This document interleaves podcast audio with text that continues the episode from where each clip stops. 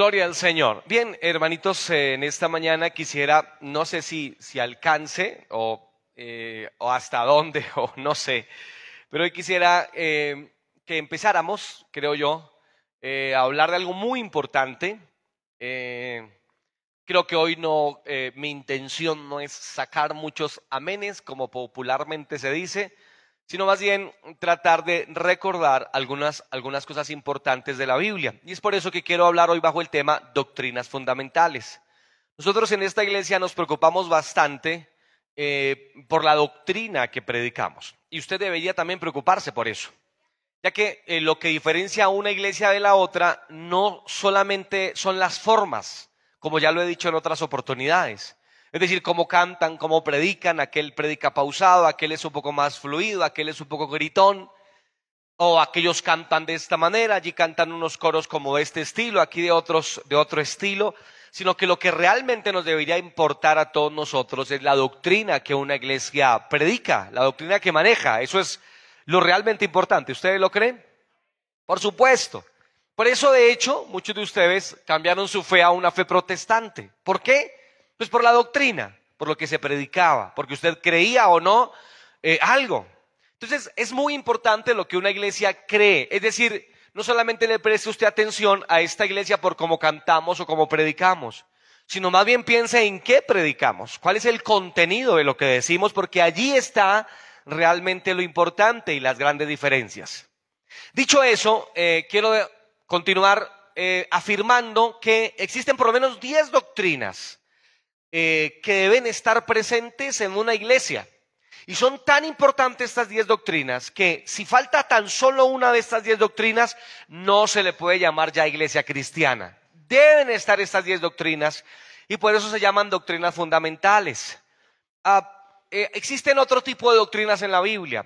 Hay doctrinas generales, pero hay doctrinas fundamentales. Es decir, podemos tener diferencias en ciertas cosas, de doctrina general, pero por supuesto que no podemos eh, tener diferencias en la doctrina fundamental.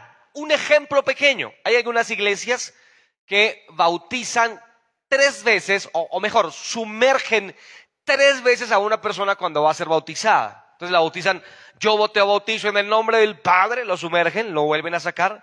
Luego dicen en el nombre del Hijo, lo sumergen, lo vuelven a sacar. Y luego dice en el nombre del Espíritu Santo, lo sumergen, lo vuelven a sacar. Bueno, queda muy bien bautizado después de tres sumergidas. Y si lo hacen así, bueno, yo no tengo realmente una gran diferencia. Nosotros lo sumergimos una vez. ¿Cuántos dan gracias a Dios porque solamente lo sumergimos una vez?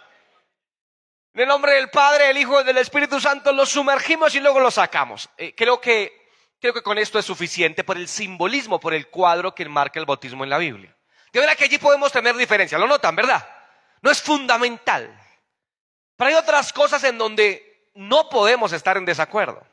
Si tú estás en desacuerdo, perdone, esto va a sonar un poco eh, orgulloso, pero no, para nada. Simplemente que quiero enfatizar la importancia de que tú creas exactamente lo fundamental, que tú apropies esas, esas doctrinas fundamentales y las tengas muy ciertas en tu corazón.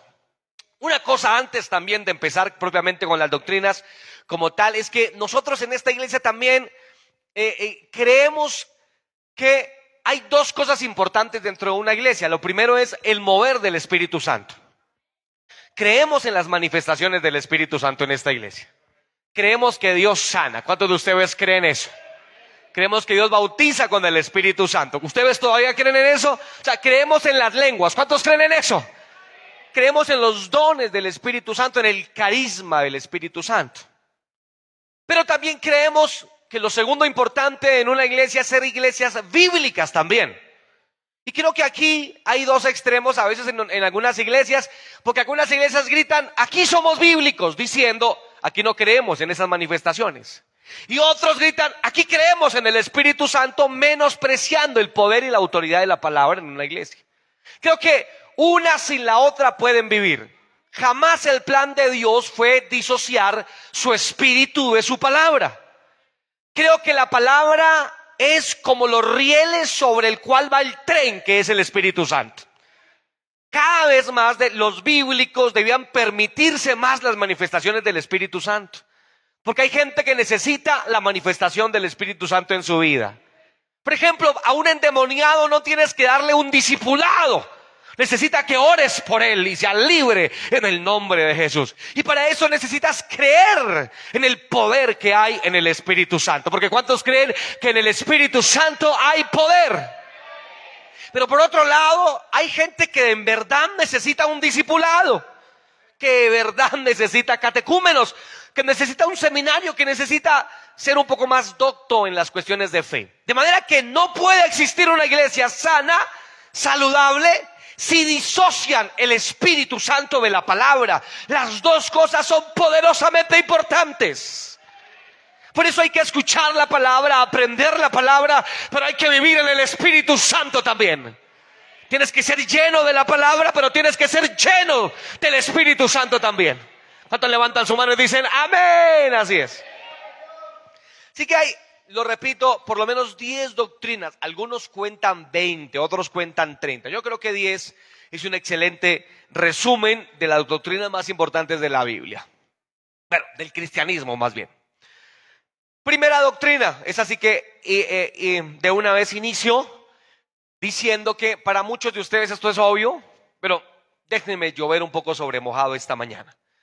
La Biblia, por Dios santo, aunque no es una doctrina en sí, pero la Biblia es la que contiene las doctrinas. Justamente por eso no puedes menospreciar ni menoscabar la importancia de las sagradas escrituras en tu vida. Tienes que por lo menos entender varias cosas de la Biblia. Lo primero es que la Biblia es el compendio de libros, para no ser muy técnico. La palabra Biblia viene de una palabra en latín que es biblion, que quiere decir conjunto de libros, y es la biblioteca divina. Los libros inspirados por Dios por los cuales Él nos muestra su plan y su propósito. La Biblia debe ser la única norma de fe en la, en la, en la iglesia. Es decir, nada, nada tiene tanta importancia en la iglesia como lo tiene las Sagradas Escrituras. Ahí diferimos, de hecho, ya con las bulas papales, la tradición, la, la, mentalidad de la iglesia tradicional, porque para ellos tradición y Biblia es casi lo mismo. Para nosotros decimos no, jamás, nunca, de los nunca. La Biblia tiene todo poder y toda autoridad. ¿Ustedes creen eso, queridos hermanos? Recuerden ustedes, la Biblia fue preparada más o menos en unos 1600 años. Eh, más o menos unos casi 40 autores escribieron la Biblia la escribieron en tres continentes diferentes, África, Europa y Asia. La escribieron en por lo menos tres idiomas diferentes. En su inmensa mayoría, el Antiguo Testamento está escrito en hebreo con unos pocos pasajes que están escritos en arameo, esto es en Daniel y en Jeremías. Y el Nuevo Testamento en su totalidad está en griego, escrito por todo tipo de personas, estadistas, médicos, pescadores, generales, eh, eh, eh, políglotas, gente de campo, gente de ciudad, acompañantes de reyes, bueno, etcétera. Hay una gran pluralidad en todos los escritores. Estos escritores escribieron en todos los estados de ánimo que tú te puedas imaginar.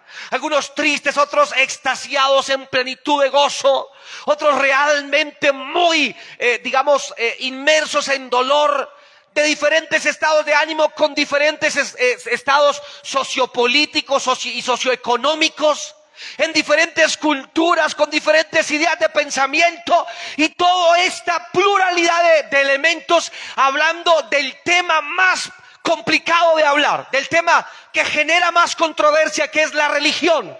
Y estos 40 autores, queridos hermanos, jamás, nunca se contraducen el uno del otro hablando del Dios de los cielos que está aquí en esta hermosa mañana. No, pues qué ánimo el de ustedes, gloria a Dios. El Dios que está aquí esta mañana.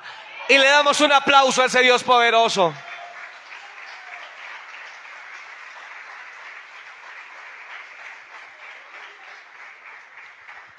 Podría decir demasiado, y realmente no exagero diciendo que podría decir demasiado.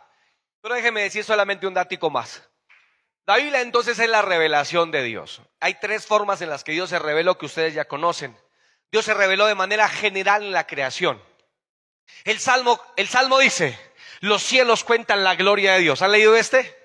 Y el firmamento anuncia la obra de sus manos.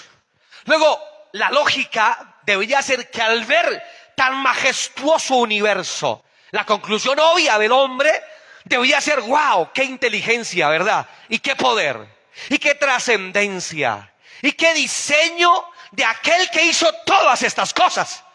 Ahora, lamentablemente la lógica de las personas hoy en día no es tanta. Y les quiero decir que hoy es día, porque desde el siglo XIX para acá es realmente cuando han pululado un poquito eh, filósofos ateos, artistas ateos, pero antes del siglo XIX absolutamente todo artista, todo pensador hablaba siempre de Dios. Tenían diferentes religiones, ¿no? Pero ninguno se atrevía a decir Dios no existe. De hecho, el Salmo capítulo 14, versículo 1 dice, dice el necio en su corazón, Dios no existe.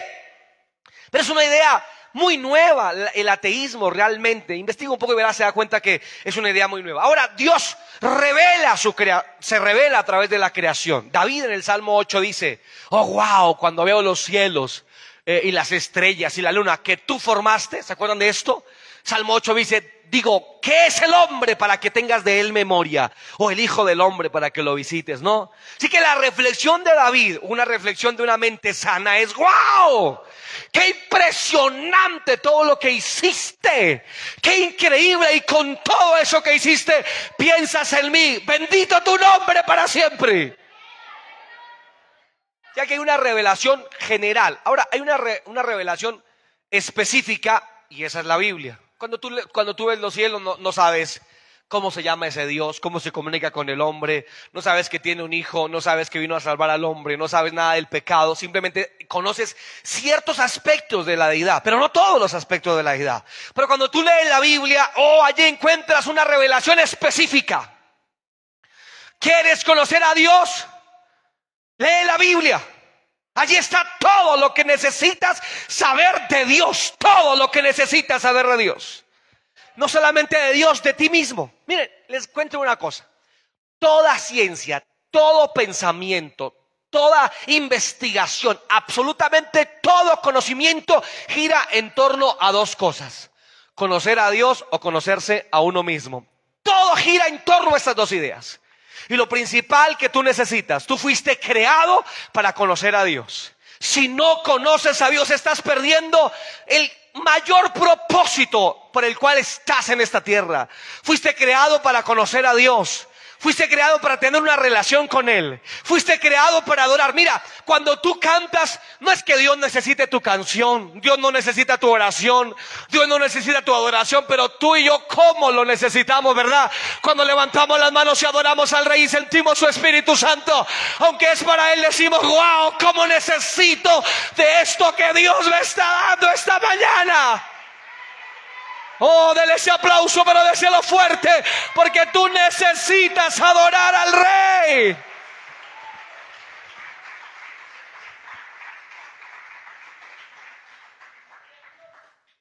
Vi una entrevista de muchas, de muchas.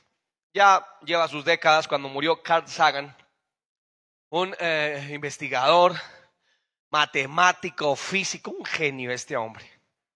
Y le preguntan, bueno, eh, porque estaba muy enfermo, a puertas ya de su muerte. Y le preguntan, ¿y qué, qué va a pasar contigo? ¿Qué, ¿Qué, tú crees que vas a, qué va a pasar contigo cuando ahora pues, tengas que morir, como todos vamos a morir? Y él dice en su respuesta, wow, cuánto, que, cuánto quisiera creer que existe algo más allá. Cuánto quisiera creer que existe Dios, necesito, pero mi mente no me deja. Y él dice, cuánto quisiera Ahora, pero pregúntale a Pablo, que era políglota, que era un pensador increíble de los mejores de su tiempo. Le preguntas a Pablo, oye, ya, te van a matar, ¿qué piensas? ¿Qué sientes? Y Pablo, el apóstol Pablo, ¿sabes qué dice? Ya estoy listo para ser sacrificado. Mi verdugo viene para quitarme la cabeza. Y luego él dice, he peleado la buena batalla. He, luchado, he guardado la fe. Por lo demás me resta estar con mi Padre Celestial. Vivir con Él, estar en su bendita presencia. Qué terrible el ocaso, la oscuridad de una persona que no cree en Dios al final de su vida. Me invitaron a predicar hace, ya años, hace años, eh, eh, el funeral de una persona que era cristiana, pero toda su familia era atea, absolutamente toda la familia. Entonces pasé a predicar, cantamos igual, lo normal. Y en un momento del sermón les tuve que decir, perdóneme, pero para ustedes este evento es totalmente frío, no tiene sentido. Ustedes están aquí por respeto diplomático, pero ustedes los considero. Yo no podría vivir una vida como la de ustedes. Porque para ustedes simplemente todo lo que espera es morir como un perro. Pero para nosotros, para, y señalé a la persona que estaba en el féretro, pero para este hombre, la muerte simplemente es un cambio de situación, porque él y yo creemos que cuando moramos las cosas no se acaban. Es más, ahí vendré a conocer a mi Salvador. Ahí escucharé las palabras de él que me digan, bien buen siervo fiel, sube aquí, gózate en mi presencia. ¿Cuánto lo creen también? Cuando tú mueras, no habrá una terrible oscuridad. Tremendo, ¿no? ¿No les parece? No, perdóneme, por eso es que no me rinde a mí. Ahí hay una verdad específica, pero luego la revelación de Dios tiene una, una verdad o una forma, más bien, plena. Y esta es Jesucristo. Tres formas, de tres formas se reveló Dios. En la creación, a través de las escrituras, obviamente sus profetas, sus apóstoles, etc. Y número tres, a través de Cristo. Por eso hay cabezones que conocen la Biblia, pero carecen de Dios en sus corazones. Porque no solo es conocer conceptos, porque Cristo no es un ser para ser estudiado, un personaje histórico para ser admirado. Cristo no es un Mahatma Gandhi de la antigüedad. Cristo es Dios, la mejor revelación de Dios para nosotros. Caminó entre nosotros, dice Juan el apóstol. Y cuando le preguntaron a Jesús, Señor, muéstranos al Padre y con esto nos basta. Jesús dijo, oh Felipe, ¿no me has conocido? Que yo soy en el Padre y el Padre es en mí. No, está diciendo yo soy el Padre, está diciendo yo soy en el Padre y el Padre es en mí. Es decir, en colombiano Juan eh, Jesús está diciendo, así como soy yo, así es el Padre Celestial. Conóceme a mí. Luego la, la mejor revelación del Padre para con la humanidad fue Cristo. Qué interesante, ¿no? Que cuando Dios decide revelarse al hombre, porque el, Evangelio se trata de esto, ¿no? Un Dios que se revela al hombre. No es un hombre que busca la revelación, es un Dios que de forma unilateral busca mostrarse a las personas. Y cuando Dios se muestra a las personas, manda a su Hijo. Y cuando el Hijo viene y muestra cómo es Dios, la gente lo maldice en su mayoría. La gente lo señala y la acusa. Parecía incomodarle la gloriosa verdad de Jesucristo. Porque Jesucristo te convence y te redarguye el espíritu, el alma y caes a sus pies rendido. O vas a pelear con Él toda tu vida. Y vas a renegar. Y vas a decir, ay, esos evangélicos. Ay, esos locos. Ay, esa iglesia. Ay, eso de la Biblia. Te va a fastidiar todo. O sea que tienes solamente una de dos opciones. O lo abrazas o te rindes a Él. O te arrodillas y pones todo tu ser delante de aquel que vino a morir por tu causa. O lo rechazas y le dices, vete de mi vida, Jesús. Pero ¿quién sería tan tonto esta mañana como para decir eso? ¿Quién sería tan necio como para decir no quiero nada con Jesús? Es un necio totalmente. Por eso Hebreos capítulo 10, capítulo 11 dice, y si no has creído en el, en el Señor, ya no queda más sacrificio por los pecados, sino una horrenda expectación de juicio y de hervor de fuego que ha de devorar a los adversarios. Es decir, si no crees en Jesús, no hay otra solución para ti. ¿Qué otra forma hay para salvarte? El, yo no mato, yo no robo, yo no le hago nada mal, mal a nadie es, es un pañito de agua tibia para tu conciencia, pero no sirve en absoluto en cuanto a las verdades del reino espiritual. Necesitas a Jesús. ¿Qué tal si le dices al que está a tu lado, necesitas a Jesús? Y dile, y si eres evangélico, lo siguen necesitando también. Quiero que le demos un aplauso a ese Jesús maravilloso, por favor.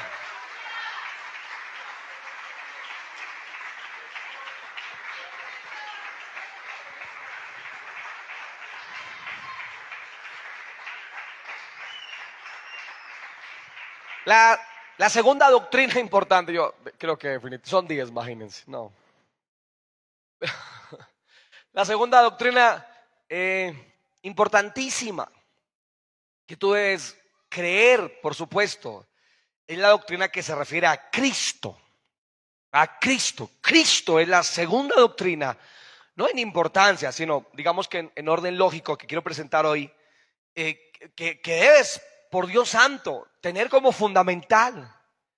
¿No han notado ustedes que generalmente las personas que se oponen a algún tipo de, cosa bíblica o religiosa, generalmente toda su ira, todo su desfortunio, su frustración, la aplican sobre el Señor Jesucristo?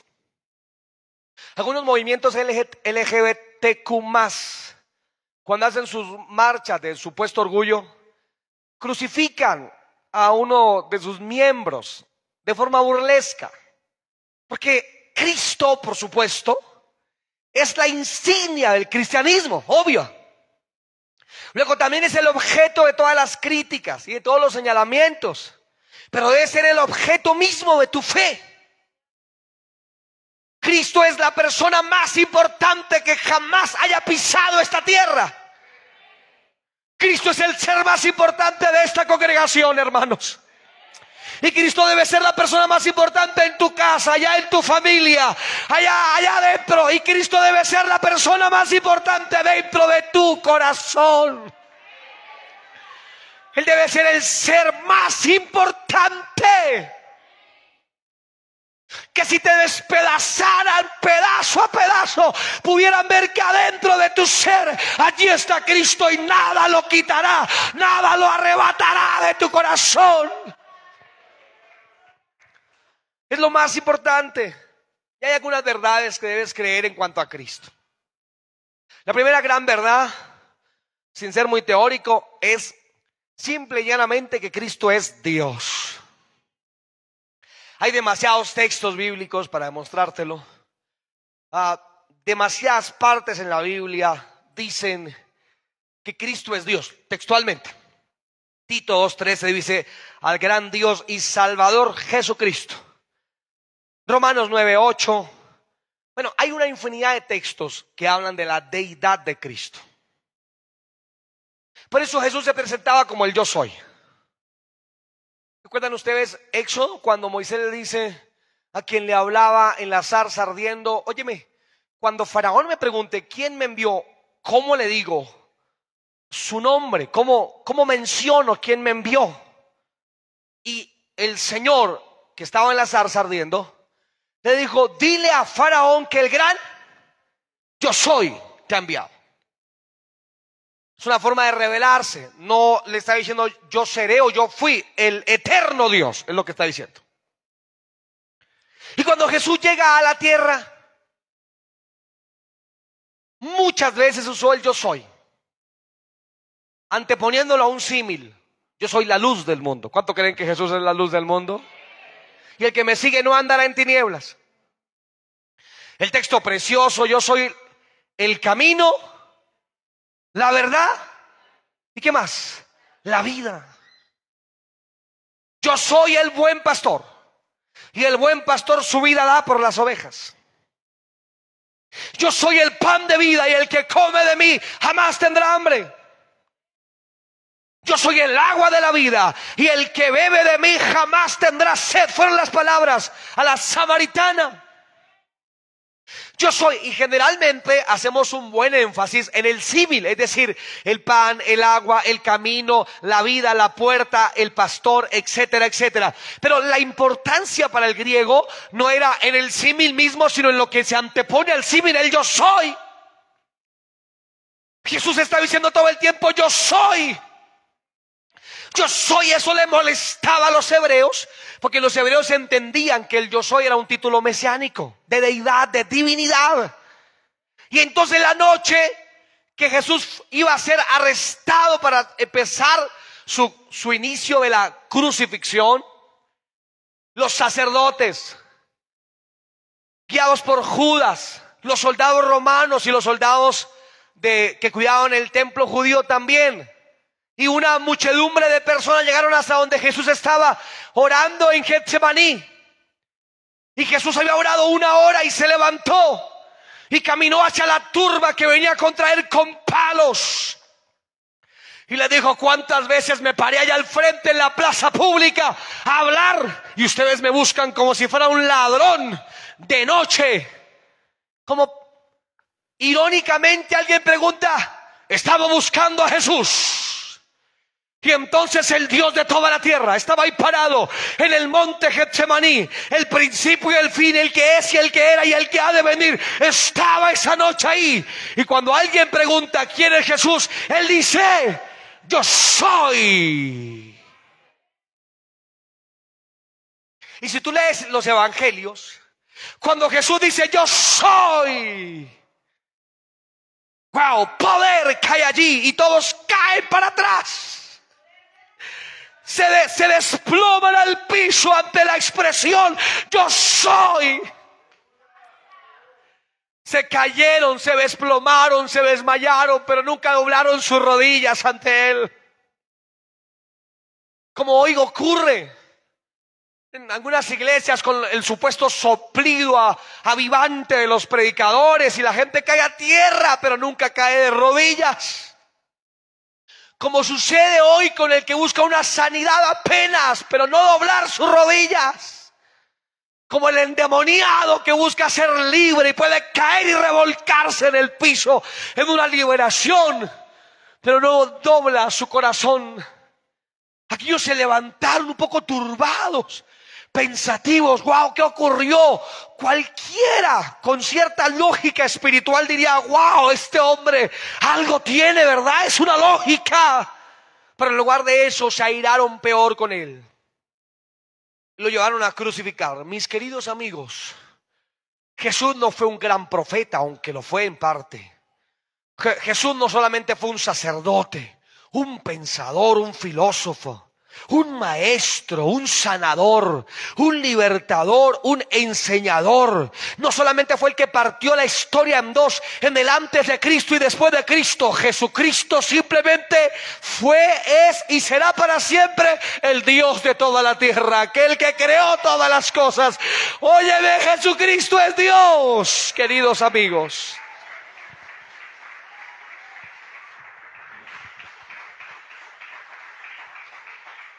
Lo segundo que debes entender acerca de Cristo es que Jesucristo no solamente era Dios, y lo es, sino que Jesucristo fue totalmente hombre también. Este es una, uno de los misterios del cristianismo y de la revelación de la palabra de Dios. ¿Cómo es posible que alguien sea Dios y al mismo tiempo hombre? Y es simplemente un misterio. En teología se le llama la unión hipostática, es decir, la unión de dos sustancias. En Jesucristo habitaron dos naturalezas, la divina y la humana. A tal punto que el Evangelio de Lucas le llama a Jesús el Hijo del Hombre. Y el Hijo del Hombre vino. Y no sabemos cuándo se comportó como hombre y cuándo se comportó como Dios. No puedes decir hasta aquí fue Dios y después fue hombre, pues su naturaleza estaba simplemente unida. No puedes saber. Jesucristo es Dios hombre. Simplemente un ser irrepetible. Y siendo Dios, tuvo hambre, tuvo sueño, tuvo sed, sintió cansancio y todo para enseñarte a ti y a mí que pese a nuestra humanidad podemos servir al Señor. Lo tercero que debes saber del Señor Jesucristo es que Él siempre será Dios hombre. Miren, queridos, cuando estemos en el cielo, porque vamos a ir al cielo, ¿verdad? ¿Cuántos van para el cielo? Cuando estemos allá, la Biblia dice que va a haber unas, unas, eh, una cena, que la Biblia le llama a esta ceremonia las bodas del Cordero. Y en esa escena, en esa ceremonia, la Biblia dice que vamos a participar junto, justamente la Santa Cena, como la llamamos con Él. Es decir, vamos a participar del pan y el vino. Y la Biblia señala que posiblemente quien sirve la cena en esa oportunidad será Jesús mismo. Dígame una cosa, cuando tú estés sentado a la mesa, porque vamos a estar sentados, ¿ustedes lo creen?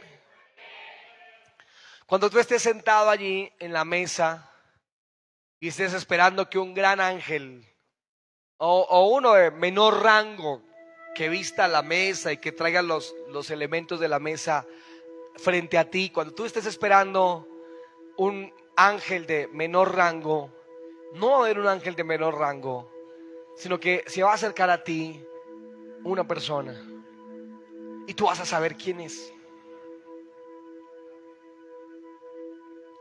Tú nunca lo has visto, ¿no? Físicamente. Lo has sentido, eso sí, lo has sentido, ¿verdad? Pues tú no, no sabes cómo es su rostro, la forma de su cabello. Pero lo vas a reconocer por dos cosas. Porque cuando Él te sirva, vas a notar que en sus manos, que sus manos estarán horadadas, tendrás dos orificios. Y cuando Él te ponga frente a ti tu cena, verás sus manos. Y vas a saber que Él lo dio todo por ti. Y tú vas a levantar el rostro a ver quién te sirve. Y aquí va a ser lo segundo. Lo vas a reconocer. ¿Sabes por qué? Porque lo has amado toda tu vida. Y porque Él dijo, mis ovejas oyen mi voz y me siguen. Puede que no conozcas su rostro y su cabello, pero, puedes, pero sí conoces su voz, sus palabras y su presencia. Levanta tus manitas esta mañana. Es esa presencia que estás sintiendo en este momento. La de Jesús.